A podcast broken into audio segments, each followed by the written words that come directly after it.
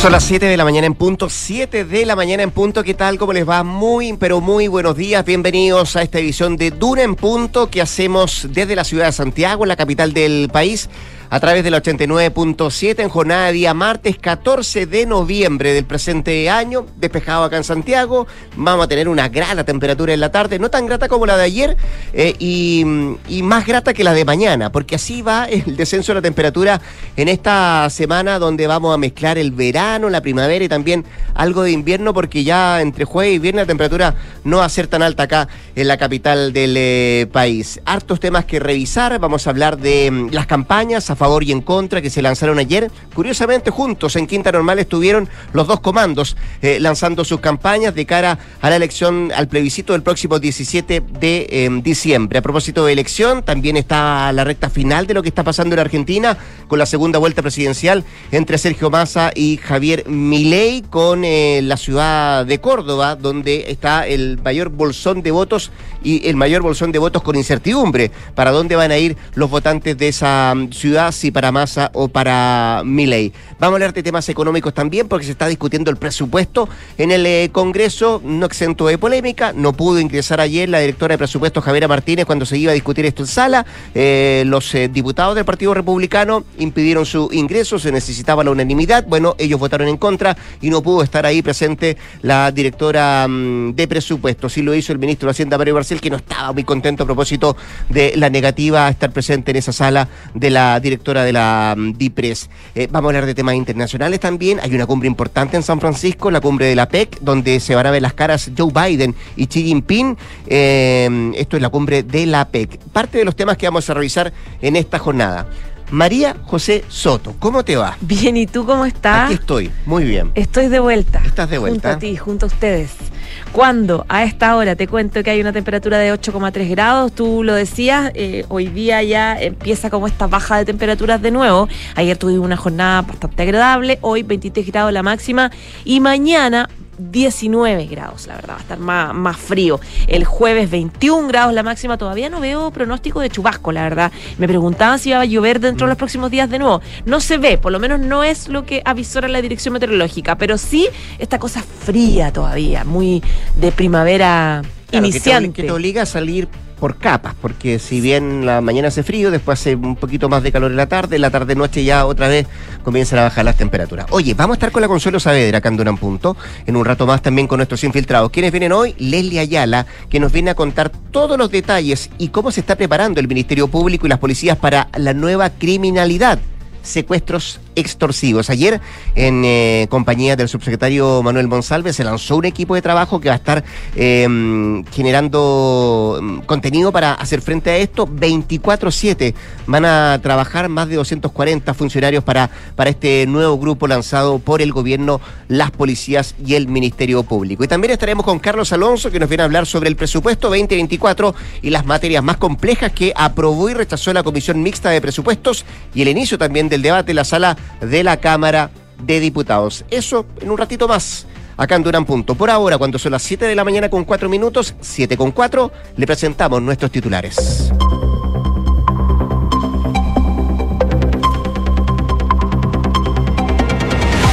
A casi un mes del plebiscito del 17 de diciembre, los comandos del A favor y en contra lanzaron sus campañas en la comuna de Quinta Normal. El A favor busca conectar con los votantes del rechazo y el oficialismo optó por una franja unitaria por el en contra. La Cámara de Diputados aprobó en general el proyecto de presupuesto 2024. Este martes se realizará el debate y votación particular de las partidas presupuestarias. En la jornada de ayer, la corporación no permitió que la directora de la DIPRES, Javiera Martínez, ingresara a la sala para referirse a la ley tras ser cuestionada por el caso convenios. Las ISAPRES alertaron que si se aplica el fallo GES en tres meses, ya no podrán mantener las coberturas de las personas. Según el superintendente de salud, Víctor Torres, las compañías de salud privadas no tienen la potestad de pedir un aplazamiento. La Fiscalía presentó el equipo de tarea de redacción temprana de homicidios. El grupo está integrado por más de 240 profesionales a lo largo del país que tendrán la misión de trabajar en hechos relacionados con crimen organizado materia internacional, el ex primer ministro británico David Cameron se convirtió en el nuevo ministro de Relaciones Exteriores del país después de que Richie Sunak destituyera a la ministra del Interior hospitales de la franja de Gaza deben ser protegidos, declaró el presidente Biden tras el ataque al centro médico Al-Shifa. Al mismo tiempo, la OMS advirtió de una situación terrible y peligrosa para los pacientes y que Al-Shifa ya no funciona como hospital tras quedarse sin combustible ni agua. El único recinto que aún sigue en funcionamiento en Gaza es el hospital Al-Ali. 7 de la mañana, 5 minutos.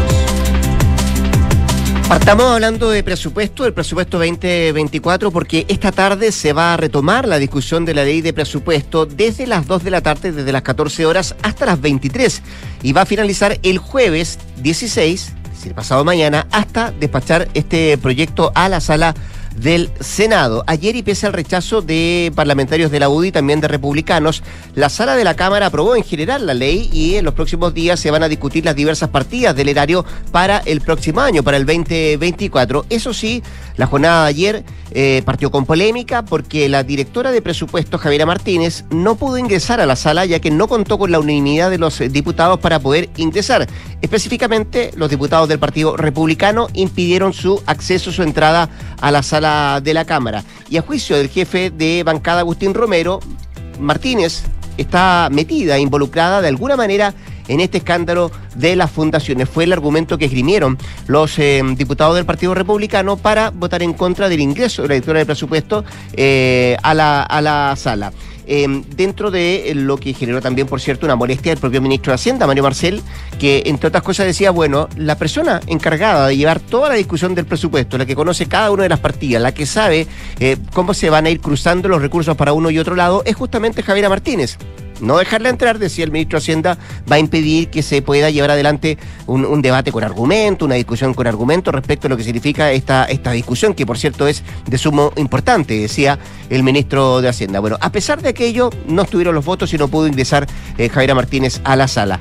Ayer en concreto la propuesta se aprobó con 99 votos a favor, 32 en contra y dos abstenciones, mientras que Renovación Nacional y Evópoli votaron favorablemente, la UDI y republicanos votaron en contra de este mm, de esta ley en general, ¿ah? porque ya hoy día en la tarde, las 2 de la tarde, como decíamos, y hasta las 11 de la noche ya comienza a verse más en detalle, en particular lo que es la ley de presupuesto 2024. Hasta el momento, los principales reparos de los parlamentarios apuntan a partidas en materia de seguridad, de educación, de salud Además, se hizo énfasis en la transparencia y probidad, aludiendo al caso convenios, que por cierto, eh, dado con lo que pasó ayer con la propia directora de presupuesto, em, va a estar eh, ese manto de polémica que tiene que ver con todo lo que ha pasado en el último rato con el caso convenios, con el caso fundaciones.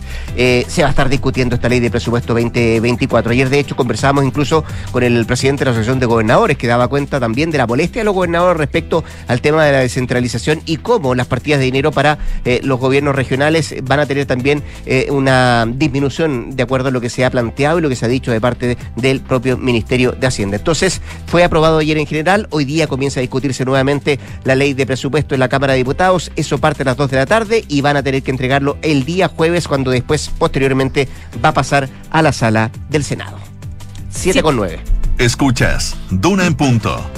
Oye, hablando del mismo caso convenios, ¿cómo va afectando a distintas autoridades del país? El ministro de eh, la Vivienda, Carlos Montes, la verdad que lo está pasando mal. Ayer de una conferencia respondiendo a esta entrevista que de nuevo removió las aguas de la diputada Catalina Pérez, el ministro de Vivienda, que, ojo, está siendo presionado por algunos parlamentarios que están diciendo que están evaluando una acusación inconstitucional en su contra. Son varios parlamentarios de oposición que dicen que... Eh, luego del lapidario informe de la Contraloría respecto de lo que está pasando en el MIMBU de todo el país. Eh, no descartan evaluar una acusación constitucional en contra del ministro y acusarlo por responsabilidad política por los episodios que están siendo investigados por distintas fiscalías. Ayer el propio Montes daba una conferencia de prensa dando más detalles sobre lo que está haciendo vivienda en el tema y admitía que lo está pasando mal, que es un momento súper ingrato, que él estaba, dijo, terminando su vida política cuando recién eh, tomó este cargo y que no esperaba que le pasara lo que está pasando, que está,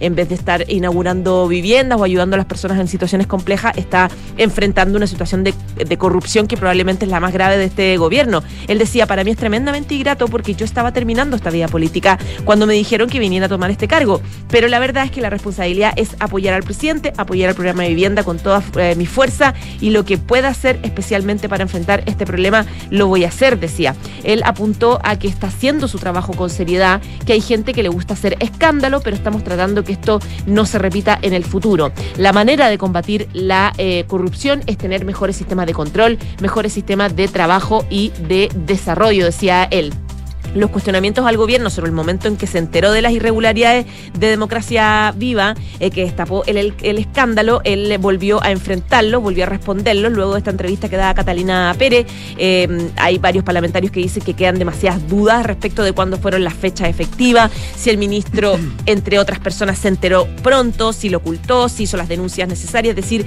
eh, sigue en tela de juicio y en tela de duda, no solamente el gobierno, sino la figura del ministro Carlos Montes. Pocas veces lo escuché tan sentido a Montes eh, desde que partió este caso convenio, más allá de las explicaciones que él ha dado respecto a cómo se hizo eh, cargo del tema o cómo se ha hecho cargo del tema, de cómo cuando se enteró de que era una tarea que llevaba adelante su ex subsecretaria eh, de vivienda, que esto tiene que ver con las seremías, pero muy pocas veces lo había escuchado tan, tan sentido desde el punto de vista de manifestar que efectivamente él estaba terminando su carrera política cuando recibe el llamado de la moneda para hacerse cargo del Ministerio de, de Vivienda.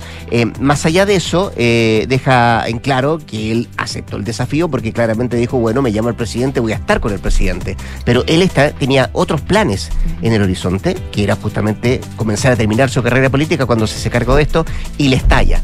De hecho, de hecho, no es secreto porque está ya publicado de harto tiempo en la literatura política del proceso del inicio del gobierno del presidente Gabriel Boric que al eh, ministro de Vivienda se le propuso ser parte del comité político en algún minuto, sobre todo al inicio, porque le ayudó mucho en la campaña. Y pero él quería él estar en segunda línea. No quería, él quería en la segunda línea y le tocó la primera línea de todas formas y de qué manera. 7 de la mañana con 12 minutos. Estás escuchando Duna en punto. Tenemos plebiscito el 17 de diciembre eh, por la propuesta de una nueva constitución, a favor, en contra, hay fechas claves, el 14 de diciembre terminan las campañas, eh, este 17 de noviembre parte la franja televisiva y ayer fue el lanzamiento de campañas de uno y otro comando que curiosamente eligieron casi el mismo escenario, al menos la misma comuna.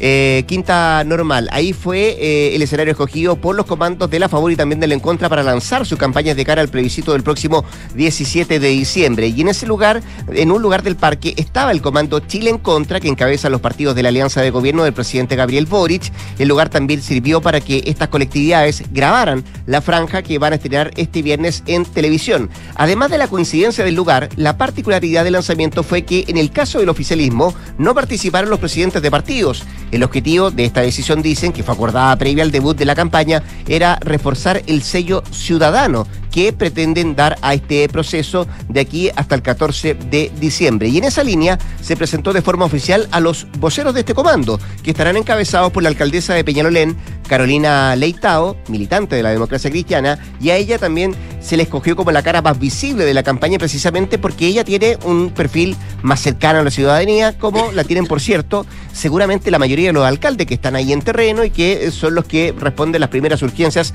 las primeras eh, peticiones que hacen los ciudadanos. Bueno, ahí está la cara y ahí está el trabajo que hacen los alcaldes. Y por eso es que se eligió a Carolina Leitao. Si bien en redes sociales también, eh, porque esto también tiene mucho de polémica, se acusó a la alcaldesa de hacer campaña en horario laboral, ella eh, salió a explicar que dispone de un permiso sin goce de sueldo para poder compatibilizar con total transparencia esta importante tarea, decía ella, la, y, con la, la pega que tiene de función municipal, que sigue adelante. No es que se detenga una, pero tiene un permiso sin goce de sueldo especial que decía la propia alcaldesa de Peñalolén. Otra de las voceras será la ex comisionada experta del proceso Antonio Rivas. Ella es eh, de Convergencia Social, que se va a sumar también al trabajo de Carolina Leitao. También se dio a conocer el jingle que va a acompañar al comando del En Contra. Se trata de una pieza musical compuesta por Matías Radich e interpretada por Camaleón Landaes, recordado por su participación en el programa Talento Chileno de Chilevisión.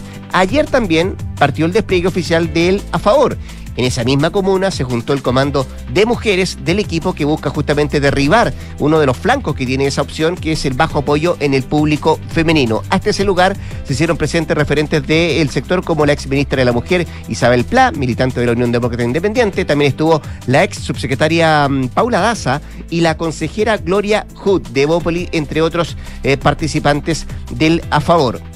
Los partidos de derecha se van a comenzar a desplegar durante toda esta semana para revertir los resultados de las encuestas que muestran por ahora un adverso escenario del a favor versus el en contra. Y en esa línea, la UDI tiene contemplado hacer visitas por regiones para combatir temas que tienen eh, más débiles, dicen ellos, que hay que ir reforzando. Por ejemplo, el presidente y la secretaria general del gremialismo, María José Hoffman, eh, tienen pensado visitar el norte para entregar contenido respecto de la norma que combate la inmigración ilegal.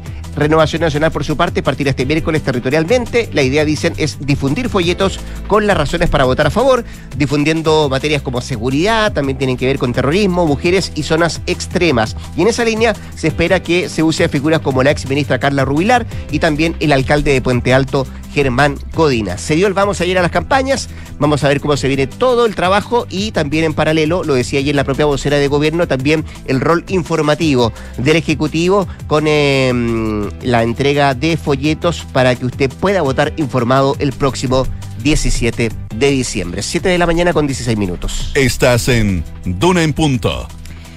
Bueno, y a propósito del aumento del crimen organizado en nuestro país, la preocupación que hay de las autoridades, sobre todo en los últimos días, el aumento de secuestros. Esto partió con este eh, eh, agresivo eh, secuestro en Rancagua, episodios similares también en el norte del país. la Fiscalía Nacional y el gobierno han anunciado varias medidas para poder investigar y evitar este tipo de episodios de delincuencia. Se creó por parte del gobierno, lo anunció el subsecretario, una, em, un equipo especial, un equipo de tareas de reacción temprana a homicidios en el contexto del crimen organizado, que es una iniciativa dedicada específicamente a indagar los homicidios, los homicidios relacionados a grupos eh, de crimen organizado. Lo anunció, de hecho, el subsecretario del Interior. Es uno de los principales proyectos eh, comprometidos por el fiscal nacional Ángel Valencia, que va a ser liderado por el fiscal Héctor Barros y que va a tener un equipo de 65 fiscales para poder investigar este tipo de homicidios y coordinarse también con otras instituciones. Según informaba al diario La Tercera, el fiscal nacional envió un oficio al general director de Carabineros Ricardo Yáñez con el fin de formalizar las relaciones entre ambas instituciones en esta materia, además de crear un fono especial de homicidio. Se trata de un proyecto homicidio que eh, tiene la idea de generar fuerza de trabajo temprana y una investigación en el contexto del crimen organizado y que es el proyecto que está impulsando el Ministerio Público. En paralelo, ayer cuando el subsecretario Monsalve lo anunciaba junto al fiscal nacional, el subsecretario Monsalve también tenía que responder a varias dudas y críticas que se generaron sobre el famoso tema del pago a los secuestrados, una polémica que se generó en los últimos días a propósito de que del secuestro a esta persona, este empresario en Rancagua y el reconocimiento por parte de la ministra del Interior, Carolina Toá, de que efectivamente se había pagado una suma millonaria eh, para llegar a un acuerdo de liberación de esta persona. Bueno, el subsecretario Monsalve respaldó la acción del pago de secuestrados, argumentando que se debe priorizar el rescate con la vida de las víctimas. A propósito de lo que ocurrió con este empresario, dice hay manuales respecto a cómo se manejan este estos tipos de delitos de alta complejidad, pero en realidad la polémica se centró tal vez no en la decisión de este pago, sino en que lo revelara tan abiertamente la ministra eh, Toa. De hecho, por ejemplo, el subsecretario Felipe Arboe, ex subsecretario del Interior, decía, la verdad es que de manual no dar información tan precisa respecto de si se pagó o no se pagó. Eh, son situaciones que hay que manejarlas con eh, ciertos niveles de, precisión y, y, de más discreción. Dos cosas. Había otra polémica porque entiendo que no fue la ministra del Interior, Carolina Toa, la primera que dijo que se había pagado. entiendo que fue, no, y fue el diputado Charper. Ah. Entiendo que en una entrevista radial ese mismo día en la mañana él dio cuenta de que efectivamente que es diputado por la zona, además que había que se había eh, em, pagado dinero respecto al caso de Rancagua. Lo segundo, ¿te acuerdas que ayer también eh, en una encerrona en Pudahuel se robaron un auto con una niña de seis años? afortunadamente la dejaron en La dejaron unas cuadras más allá y tuvo que eh, volver por sus propios medios, a su casa. pero se generó toda una polémica a propósito de eso. Y la otra polémica tenía que ver con las cifras que estaba dando el propio subsecretario Monsalve de que si efectivamente o no habían aumentado este tipo de delitos respecto al año anterior. Y ayer escuchando una entrevista en CNN del propio fiscal nacional Ángel Valencia, él decía que existía un aumento muy significativo de denuncias por secuestros. Hay un quiebre en la curva, fue lo que dijo el fiscal nacional, quiebre hacia arriba, ¿sí? Que van aumentando las denuncias. Eh, y decía él que los casos conocidos, lo más preocupante tiene que ver con aquellos casos con carácter extorsivo y con participación también de extranjeros, eh, indocumentados, la mayoría de ellos también decía el propio fiscal nacional Ángel Valencia. Siete de la mañana con 20 minutos. Escuchas, Duna en punto. En el ámbito internacional, eh, vamos a hacernos cargo de una mm, reunión muy importante que va a haber el día de mañana, pero hoy día el presidente de los Estados Unidos, Joe Biden, será el anfitrión desde mm, hoy día de la cumbre de los 21 economías del Foro de Cooperación Económica Asia-Pacífico, la PEC, en San Francisco, una ciudad que intenta, entre otras cosas, recuperar su imagen como escenario de innovación tecnológica y sacudirse también de mm, varios comentarios y polémicas negativas que se ha ido ganando en los últimos años por el aumento del crimen y también por la población sin techo, que se le critica mucho ahí a San Francisco. Bueno, Biden debe enfocarse en los avances de un nuevo pacto comercial para Asia, menos ambicioso, por cierto, que esfuerzos anteriores, pero ya ha recibido oposición en su propio partido demócrata. Eso sí, la jornada de mañana será importante porque se va a ver las caras con eh, Xi Jinping, el presidente de China, y se espera que ambos eh, se reúnan eh, mañana para tratar algunos temas bien candentes. Uno de ellos tiene que ver con Taiwán, que en dos meses más va a celebrar elecciones, y Washington teme la injerencia de Pekín en el sufragio en esta democracia autónoma que Pekín reclama y no ha descartado tomar por la fuerza en algún minuto. Seguramente va a ser tema de esta conversación entre ambos líderes. Eh, ¿Quiénes más van a asistir? Mira, del lado latinoamericano se confirmó la presencia del mexicano Andrés Manuel López Obrador, quien eh, dijo que va a estar presente y es eh, esperado el jueves en San Francisco. López Obrador se ha negado a reconocer como presidenta del Perú a Dina Boluarte y eso también ha generado roces ahí respecto a quienes van a participar de esta, de esta cita que se va a llevar a cabo, por cierto, entre hoy día y el próximo día jueves, con el foco puesto el día de mañana en esta reunión que va a tener Joe Biden con el presidente de China, Xi Jinping. 7 con 22. En Dune Punto le tomamos el pulso a la economía. Y hasta ahora revisamos las principales cifras económicas. La UEF, la unidad de fomento, se cotiza en 36.486,11 pesos. El dólar observado 921,65, el euro 986,4 y el cobre 3,61 dólares la libra. ¿Qué trae la prensa económica? Mira, el financiero destaca hoy día, empresas aceleran apuestas en litio, mientras SQM y Codelco descartan versión sobre acuerdo por salar de Atacama. ¿Y qué trae Pulso como principal titular hoy día? ISAPRES alertan que si se aplica fallo GES en tres meses ya no podrán mantener coberturas. También destacan otros títulos Pulso. Sala de la Cámara aprueba en general el presupuesto 2024 e impide ingreso de la jefa de la DIPRES. Son los títulos económicos de este martes.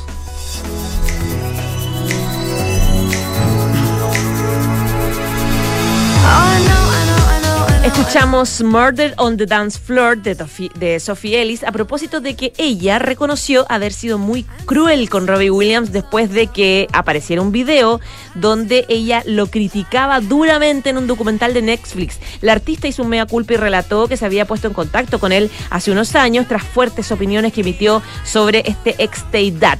Dice que en el 98, cuando tenía 19 años, fue muy grosera con Robbie Williams, lo criticó por su tema de la adicción a las drogas, etcétera. Y ese clip aparece en este documental de Netflix. Ella es una de las tantas personalidades incluidas en el documental sobre Robbie Williams, que ya está disponible desde hace unos días en esta plataforma y que ya yo llevo dos capítulos. Muy entretenido. ¿ah? su adicción a las, súper, su adicción a las drogas, inseguridades.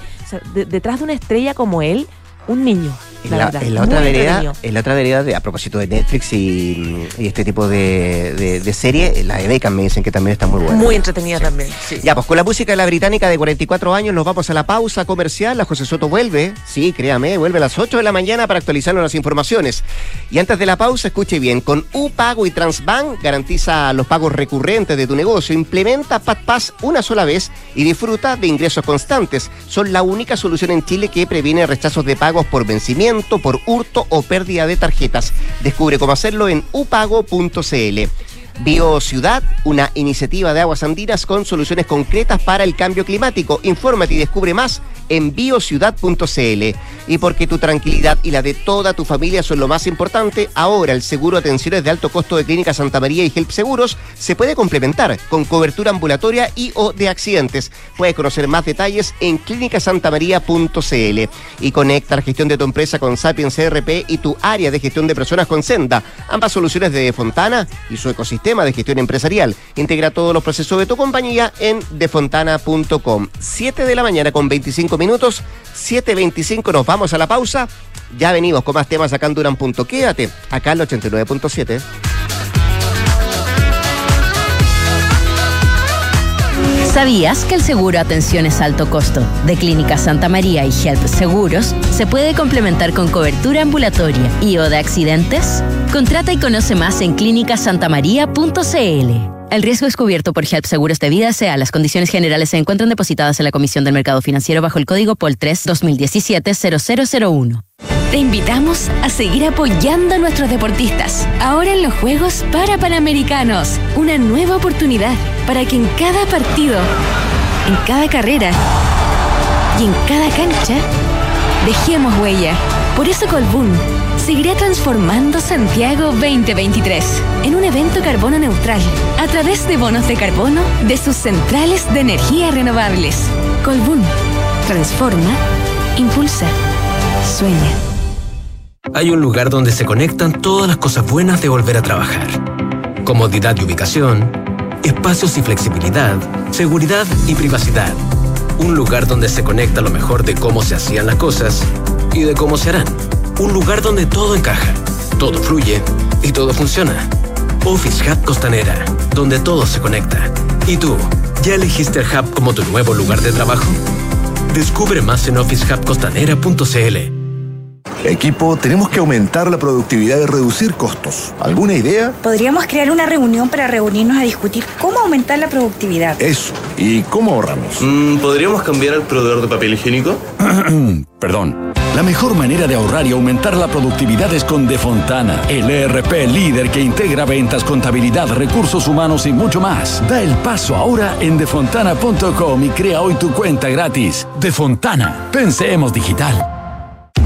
Los fondos mutuos que buscas para cumplir tus objetivos están en Scotia, premiados este 2023 por Morningstar y Premio Salmón, por su sólida gestión con asesoría experta y trabajo colaborativo para tus metas de inversión. Hazte cliente y dale un impulso a tus proyectos.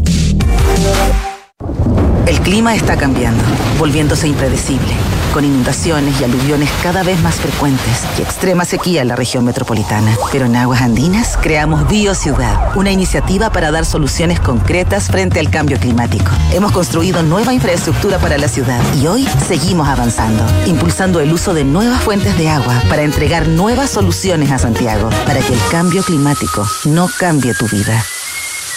Infórmate en biociudad.cl. La entretención y la educación digital llegan con Wii y Fi. No te pierdas el estreno de la cuarta temporada de la web serie infantil llamada Las aventuras de Wii y Fi, que vuelven a enfrentar nuevos desafíos en Internet junto a su familia para aprovechar al máximo las oportunidades de la ciberseguridad. Revisa todos los capítulos en lasaventurasdewiifi.com. Invita BTR y Fundación BTR. Escuchas Duna en Punto con Rodrigo Álvarez. Ya son las 7 de la mañana con 28 minutos, 7 con 28. Seguimos acá en el 89.7 haciendo Duna en punto. Al teléfono la diputada de Convergencia Social y presidenta de la Comisión de Hacienda de la Cámara de Diputados, Gael Yeomans. Diputada, ¿cómo le va? Buenos días, muchas gracias por atendernos. Buenos días, gracias a ustedes. Eh, diputada, ayer se aprobó eh, en general la idea de legislar el presupuesto 2024. Eh, es la primera patita, dicen algunos, de un tema que los va a tener a, los diputados particularmente eh, esta semana y después, por cierto, a los senadores muy, muy pendientes de lo que significa el erario público. Pero quería partir eh, preguntándole em, qué concepto, qué palabra ocuparía usted para referirse a la negativa de em, permitir el ingreso a la sala de la directora de presupuestos, Javiera Martínez.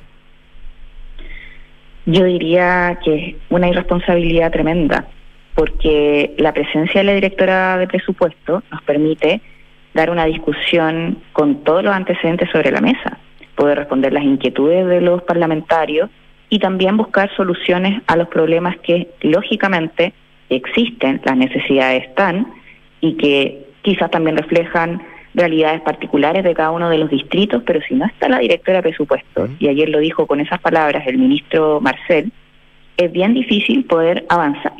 Entonces, ahí uno se cuestiona qué es lo que realmente buscan los parlamentarios, hacer un punto político, quizás para ellos más importante que la ley, eh, que es la más relevante, ¿cierto?, para resolver los problemas que tiene la ciudadanía, como lo es la ley de presupuesto. La, la, negativa a ingresar para la directora de presupuesto fue solo ayer. Hoy día se juntan a las dos. Ella puede eh, estar en la sala hoy día, ¿no? Si se niegan los parlamentarios. ¿Puede ocurrir de eh, nuevo? Puede ocurrir de nuevo. Y, basta con que se niegue un solo parlamentario. Necesita unanimidad ella, ¿no? Así es. Mm. Necesita unanimidad. Ya, eh, ¿cuánto pueden trabar el diálogo esto? Eh, muchísimo, porque mira, y esto se ve en, en, general en las leyes de presupuesto anteriores, uno llega a acuerdos, plantea inquietudes, muchas veces se recogen y se incorporan elementos que eh, el Ejecutivo puede hasta último momento presentar indicaciones, comprometer acuerdos. Hay protocolos de acuerdo. El año pasado nosotros generamos con, en conjunto, todo el Congreso, en la Comisión Mixta de Presupuesto, un protocolo de acuerdo que permitió, por ejemplo, compromisos como en el Ministerio Público, aumentar la dotación de fiscales, cosa que es corroborada, ¿cierto?, en esta nueva ley de presupuesto. Y llegamos a esos acuerdos, el Ejecutivo en esta ley de presupuesto aumenta la cantidad de recursos para eh, los fiscales, se llega a acuerdo, de hecho, con el Ministerio Público en ese sentido, se avanza en una ley eh, respectiva. Y ese protocolo de acuerdo, es más, en esta eh, tramitación de la ley de presupuesto tampoco logramos eh, llegar a ello porque hubo una negativa por parte de la derecha de generar este protocolo de acuerdo. Ahora, usted lo califica como una irresponsabilidad el hecho que no se permita el ingreso de la directora de presupuesto, pero esto era sabido, ¿no? Se había adelantado por parte de los diputados que no iban a permitir que ella ingresara.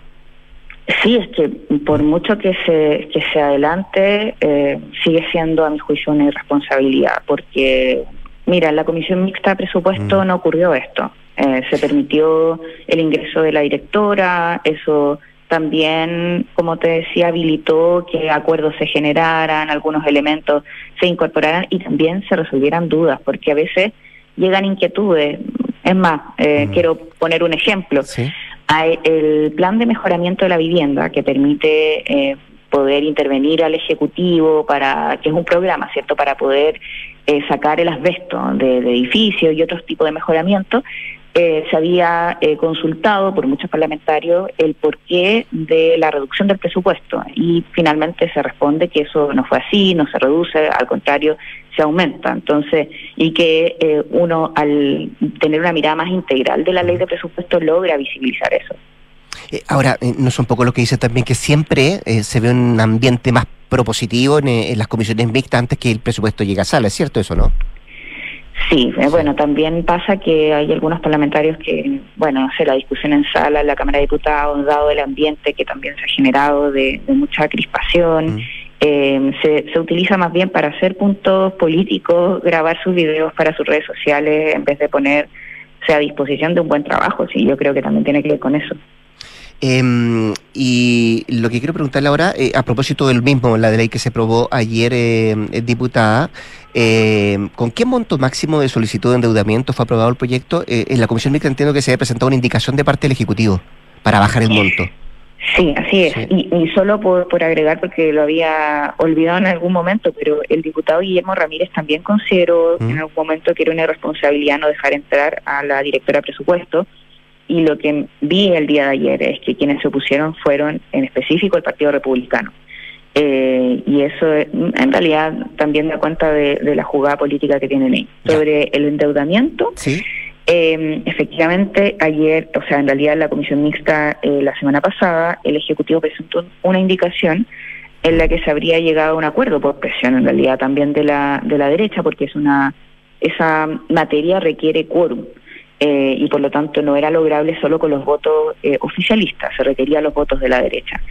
Eh, y se presentó una indicación para disminuir la capacidad de endeudamiento que tenía el Estado, o al menos la propuesta original de la ley de presupuesto. y eso fue en cerca de 3 mil millones de dólares. Y eso, mira, yo lo, yo lo que creo que es importante primero, eh, y que me parece lo más, lo más cuestionable, es que desde la derecha se ha criticado eh, primero el crecimiento del gasto público que contempla esta ley de presupuesto y por otro lado la capacidad de endeudamiento que tiene el Estado.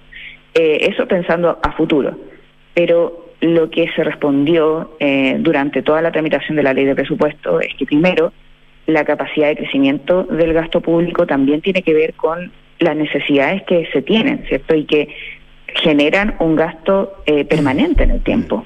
Para poder hacerse cargo de ese gasto permanente, efectivamente se requieren nuevos ingresos públicos y eso lo dijo el Consejo Fiscal Autónomo también, como recomendación al Congreso completo y también al Ejecutivo. Nuevos ingresos de manera permanente al Estado para poder hacerse cargo de necesidades que no van a desaparecer mm. por mucho que, eh, queramos reducir el gasto público, ¿cierto? Entonces, eh, son necesidades que incluso han ido incrementándose. Cuando hablamos de las pensiones, por ejemplo, con eh, la mm, alta, o más bien con una proyección de envejecimiento que va en alza de la población, lo que se tiene que hacer es ingresar nuevos recursos fiscales, no hay otra forma. Sí. Eh, estamos conversando con la diputada de Convergencia Social, Gael Yeomans. Eh, diputada, parece que no va a estar fácil, ¿ah? porque me llega la información de un, de un diputado de, la oposición que dice que van a pedir la presencia de la ministra Toá en la sala. Eh, mientras no haya un compromiso por la agenda antidelincuencia, votaremos en contra de todo eh, y no van a permitir el ingreso de la directora de presupuestos. Ese es la, el ánimo que hay en la oposición. Claro, es que es para hacer puntos políticos, por eso te entiendo, digo, entiendo que no, es solo no es solo republicano, entiendo que es eh, la UDI también y van a ver si eh, también Renovación Nacional se suma a esto. Al menos de la, la, petición de que esté en sala la, ministra Toa. Sí, bueno, sobre ese sobre ese punto la ministra Toa estuvo presente en la comisión mixta de presupuesto, de hecho, eh, y en ese momento al parecer, eh, no se, y estuve presente, no se planteó esto como un requisito. Mm. Yo veo que esto surge ahora por las noticias que hemos visto, pero la, eh, a ver, la preocupación que se ha tenido eh, sobre seguridad por parte del gobierno ha sido sostenida, en particular la ministra Toa, con una agenda de compromiso, de acuerdos que se han ido cumpliendo, se ha avanzado también en la agenda legislativa y lo hemos visto en el Congreso. De hecho, la creación del Ministerio de Seguridad ya está en la Cámara de Diputados, ya pasó el trámite en el Senado, hay un acuerdo al que se llega en distintas materias. El proyecto de ley eh, sobre secuestro, que algunos lo han planteado también, eh, se sufrió, sufrió modificación, efectivamente, pero fue parte también de los compromisos y se avanzó en ello. Entonces, hay varias materias en donde, eh, a pesar de que eh, se ha tenido avances legislativos, que si eso es lo que se solicita, eh, eso se ha demostrado, se ha demostrado interés y también eh, colaboración para concurrir a acuerdos.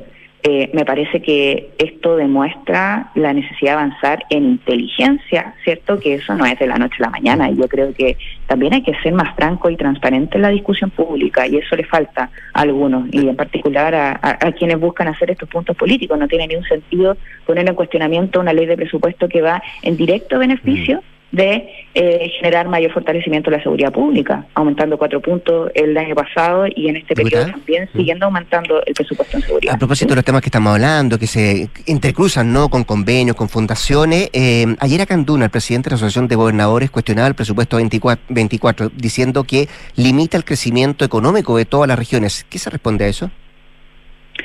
Mira, en esta materia yo entiendo la posición que han tenido los gobernadores, eh, pero hubo que generar un equilibrio, ¿cierto? Por una parte, eh, mantener el objetivo de la descentralización como un pilar, ¿cierto? Como un principio. Pero eso a la vez eh, se requiere complementar con medidas que eviten que casos de corrupción ocurran. Y eso se hace con las medidas que presentó el gobierno en la ley de presupuesto, que son medidas para la probidad, para la transparencia, eh, y que efectivamente eh, no permite estos traspasos directos sin eh, ningún tipo de garantía. Mm. Se establecen garantías y eso es lo que debíamos hacer también desde el Congreso. Hubo acuerdo en esta materia. Esta es una de las materias que de hecho se generó un gran acuerdo, yo diría transversal, dentro de la Comisión Mixta de Presupuestos. diputada, déjeme cambiarla de tema y aprovechando la conversación, ¿a usted le sorprendieron las palabras de Catalina Pérez en la entrevista que ofreció el fin de semana a la tercera? Mira, yo eh, en esta materia, más que eh, entrar al, al, cuestionamiento respecto a, su, a sus palabras, en realidad no, no vi un dato nuevo. O sea, creo que en esto ya se había dicho que las informaciones fueron entregadas a la subsecretaria. Eh, o sea, ¿usted comparte lo que dijo la ministra vocera ayer de que no hay nada nuevo en la declaración de Catalina Pérez? Yo no veo nada nuevo. ¿Y, que ella se haya enterado la primera semana de junio y no el 16 o cuando se hizo oficial este tema? Claro, porque en realidad eso, eh, al menos yo eh, también lo tenía eh, claro por la opinión pública, por lo que se había dicho en los medios, y por eso también entiendo que eh, se le pide la responsabilidad política a la misma subsecretaria de ese momento. Mm. Entonces, eh, en eso se asuma esa responsabilidad por parte de ella, de haber manejado esa información. Eh, ¿Le sorprendió el momento? La fecha en que sale a hablar la diputada Pérez, justo tras el informe de Contraloría, además la presencia la semana pasada de Miguel Crispi en la comisión? Mm, no sé, no sé, amiga, la verdad quizás eh, esto es parte también de, de, cómo se ha ido manejando públicamente, ha ido avanzando la comisión investigadora.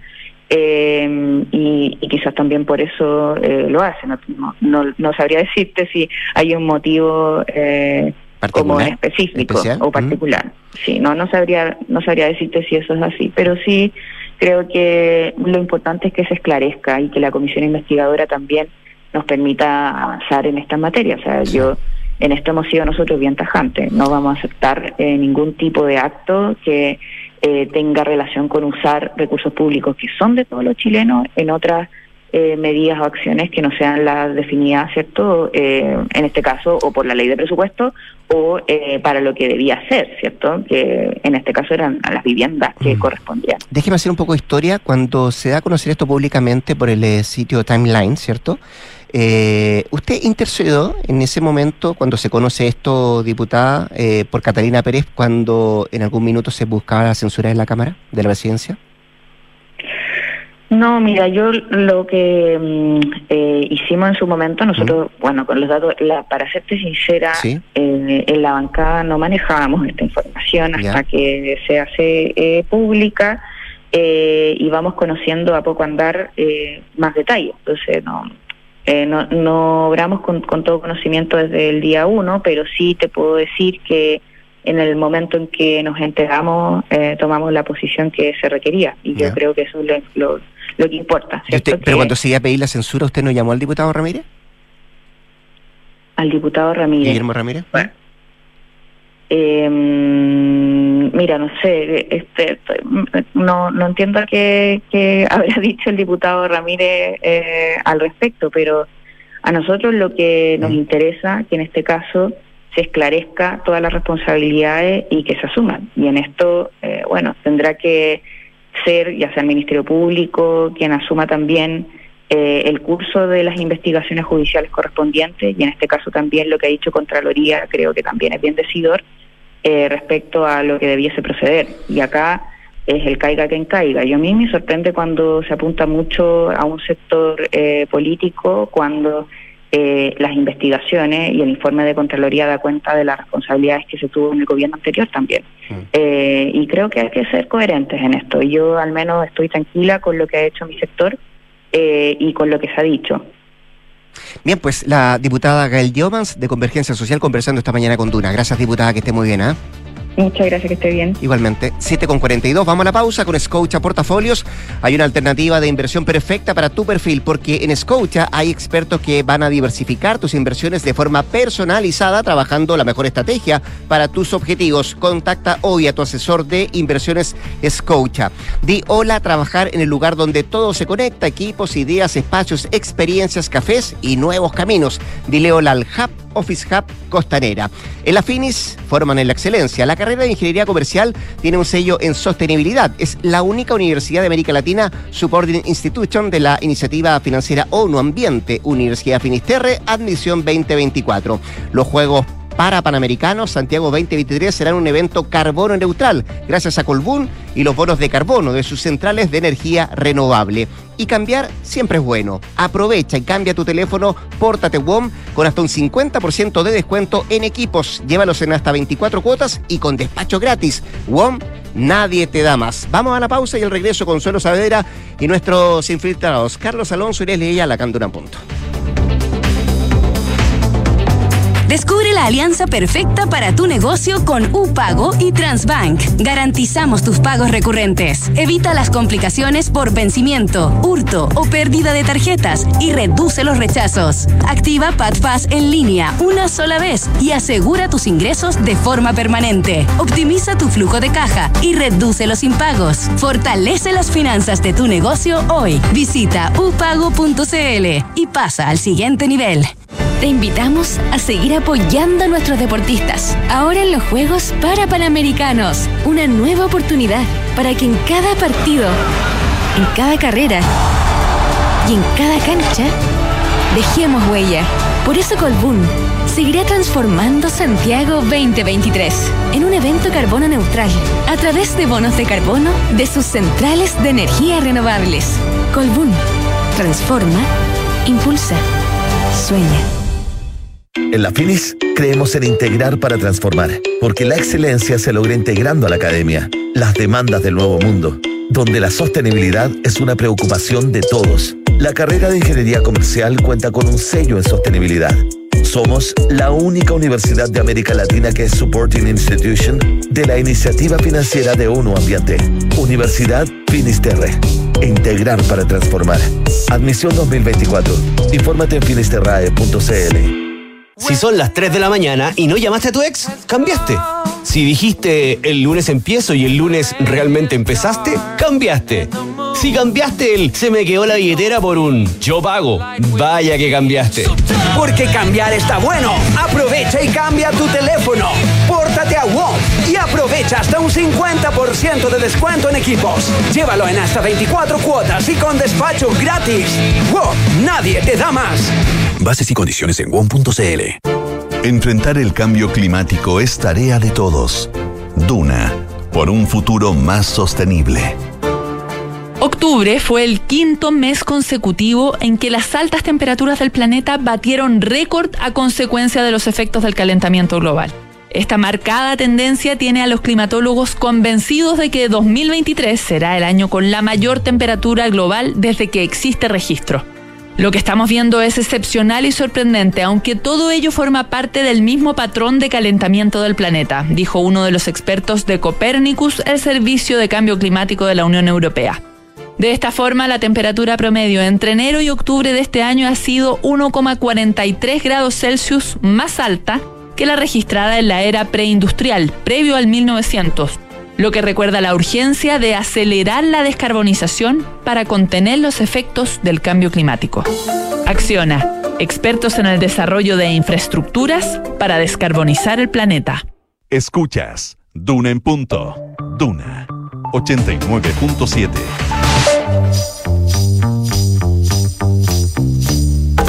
Son los infiltrados en Duna en punto.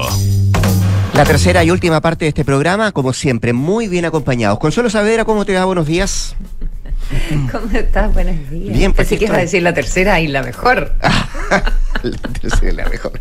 Mira, pero está Leslie Ayala y Carlos Alonso, que son nuestros infiltrados de este martes. ¿Cómo les va? Hola, muy Hola buenos Leslie. días. Hola, buenos días. Carlos Alonso. ¿Todo bien? Vamos a hablar de presupuesto con Carlos, pero también vamos a hablar de secuestro, crimen organizado y este nuevo equipo que, mm, que se crea para ir en contra de estos, estos delitos, ¿no, Leslie? Sí, exactamente. Ayer eh, se concretó eh, un, un proyecto que va a ser el proyecto estrella, eh, sienten al interior del Ministerio Público, justamente del fiscal nacional, que está próximo ya a cumplir su primer año a la cabeza del Ministerio Público. Y este es el primer impulso, diríamos, distinto a lo que se venía trabajando en el Ministerio Público con el tema de la criminalidad organizada. Si bien durante la época de Jorge Abbott se habían creado unidades foco, así se, les llamaba, donde los fiscales compartimentaban información sobre delitos complejos. Eh, obviamente eso abarca también el tema de los homicidios y eh, delitos que tengan que ver con, con, con- crimen organizado, con bandas especializadas y extranjeras también.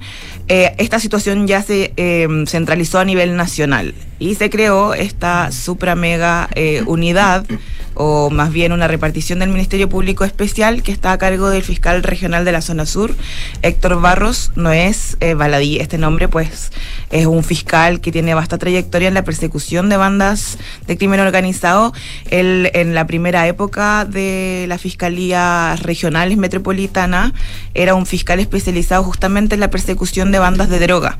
Ahora el tema es que esas bandas de droga que operaban como las que conocimos en, en aquella época, estoy hablando hace 15 años atrás, como los cara pelota, los carejarro, que eran bandas más bien clanes familiares que operaban en la zona sur de Santiago, bueno, esta criminalidad ya quedó bastante pequeña al lado de los tentáculos de bandas extranjeras que ya no solamente se dedican al narcotráfico y como lo ha planteado el propio fiscal nacional en una entrevista que le hice yo hace un par de semanas, es una verdadera empresa del crimen la que se ha instalado donde estas bandas no solamente se dedican a traficar drogas, sino también eh, a otros delitos tipo eh, tráfico de, de personas, eh, también hay usurpaciones, hay extorsiones, bueno, y los secuestros que estábamos Cobro, hablando. cobro por seguridad, cobro por seguridad en los propios barrios. Sí, el tema Para también- protegerlos de la misma banda. de la misma banda y también estos Claro. créditos gota a gota que se entregan y bueno, si no se paga a los comerciantes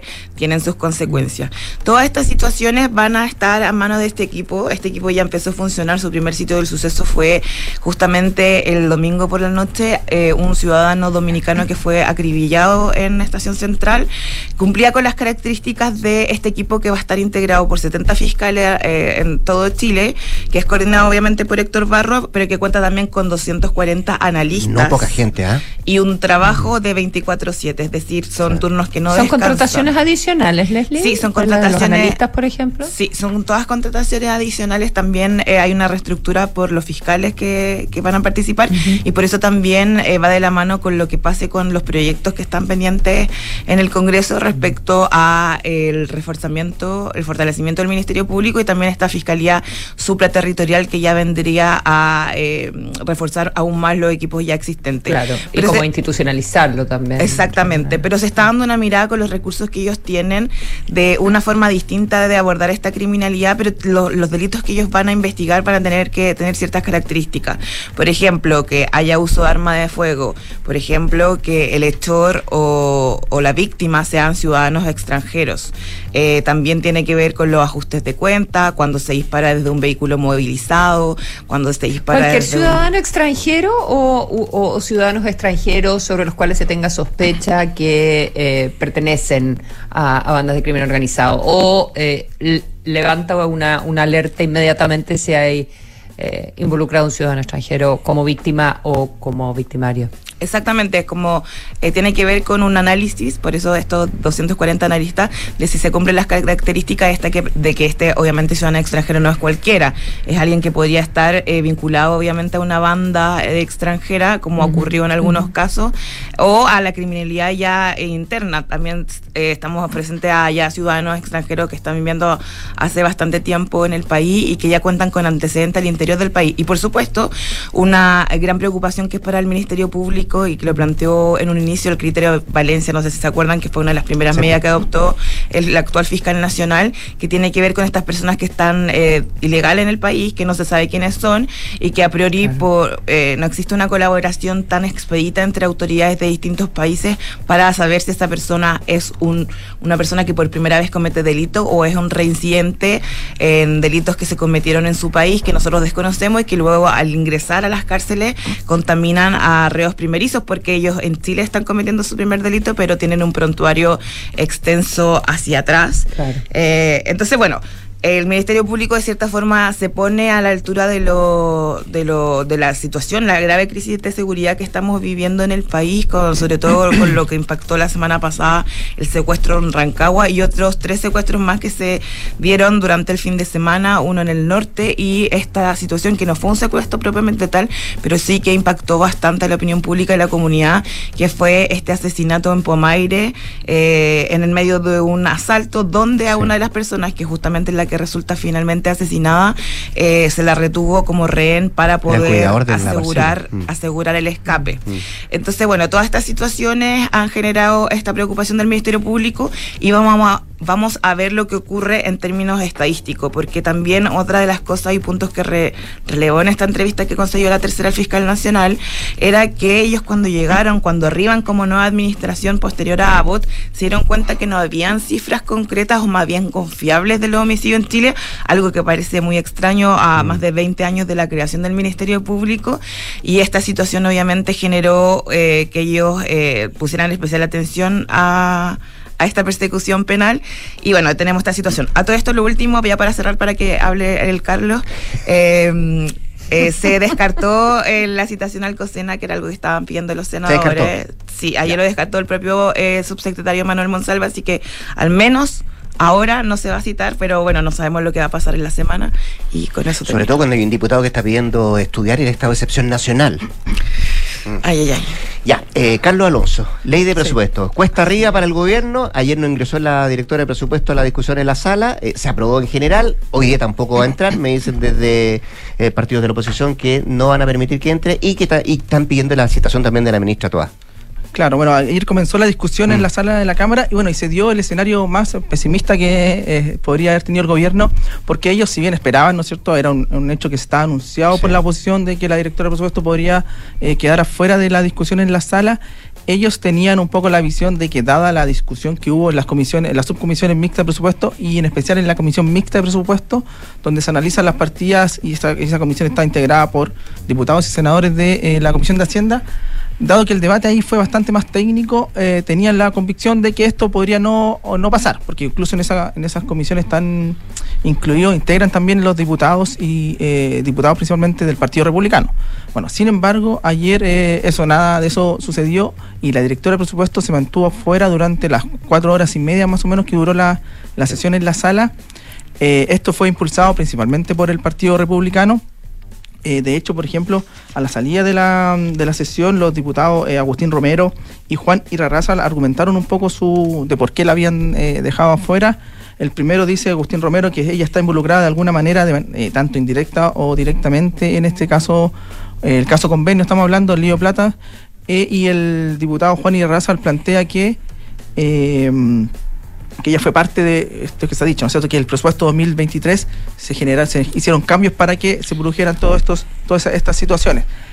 El, escenario, bueno, de hecho ayer también en la discusión la oposición eh, planteó, no, perdón, el oficialismo, eh, impulsado por la diputada Camila Rojas y Jaime Naranjo, solicitaron el, la reevaluación de la, de la, de la decisión de la, de la sala de la Cámara, sin embargo, bueno, no sucedió, la directora se mantuvo fuera de la discusión y como dijo eh, Rodrigo más temprano, es probable que la se mantenga nuevamente, va a estar bastante complejo el día, eh, hoy día que es una jornada larga, aparte a las, a las 14 horas y, a las 11. A las 11 de la noche. Porque esto tiene que estar eh, despachado de la Cámara el jueves o a más tardar el viernes. Pueden mm. también sesionar de manera especial el viernes, pero la idea es que se termine el, el jueves. Ahora, en, en, cuanto a, a los temas ya de más de fondo, el debate ha estado centrado en bueno, los, temas más o menos que son habituales, pero este año en particular ha estado eh, centrado en, educación, principalmente en la implementación de los eh, servicios locales de educación, dado la situación que pasó, ¿no es cierto?, en Atacama, porque este es un proceso que se ha ido eh, instalando de manera gradual, ya partió en algunas regiones, este año parte en algunas comunas de, las, de la quinta región. En marzo, sí. Claro, pero se presentó una indicación en la, en la Comisión Mixta de Presupuesto por la oposición que fue aprobada, que es postergar un año la entrada en vigencia en estas comunas que son de la quinta región. Lo que fue aprobado, bueno, el gobierno hizo reserva de constitucionalidad y este fue un tema que se tomó bastante eh, tiempo ayer en el debate eh, legislativo. Por, lo mismo yo creo que va a ser un tema que eh, ya se adelanta bastante conflictivo porque el hecho de que el gobierno, que se llegase a aprobar eso, si el gobierno ya hizo reserva constitucional, tendría que ir al Tribunal Constitucional que podría retrasar toda la implementación de la educación pública eh, en el marco de la desmunicipalización. Ese es un punto que ha estado bastante sobre la mesa, al contrario del año pasado, porque el año pasado no fue tan, educación siempre es conflictivo, pero no en un punto específico como el, como el, actual. Y otro punto también que ha sido bien debatido es el tema de la, del endeudamiento, que fue solicitado en la Comisión Mixta de Presupuesto eh, y ayer también se nuevamente se, se volvió a plantear.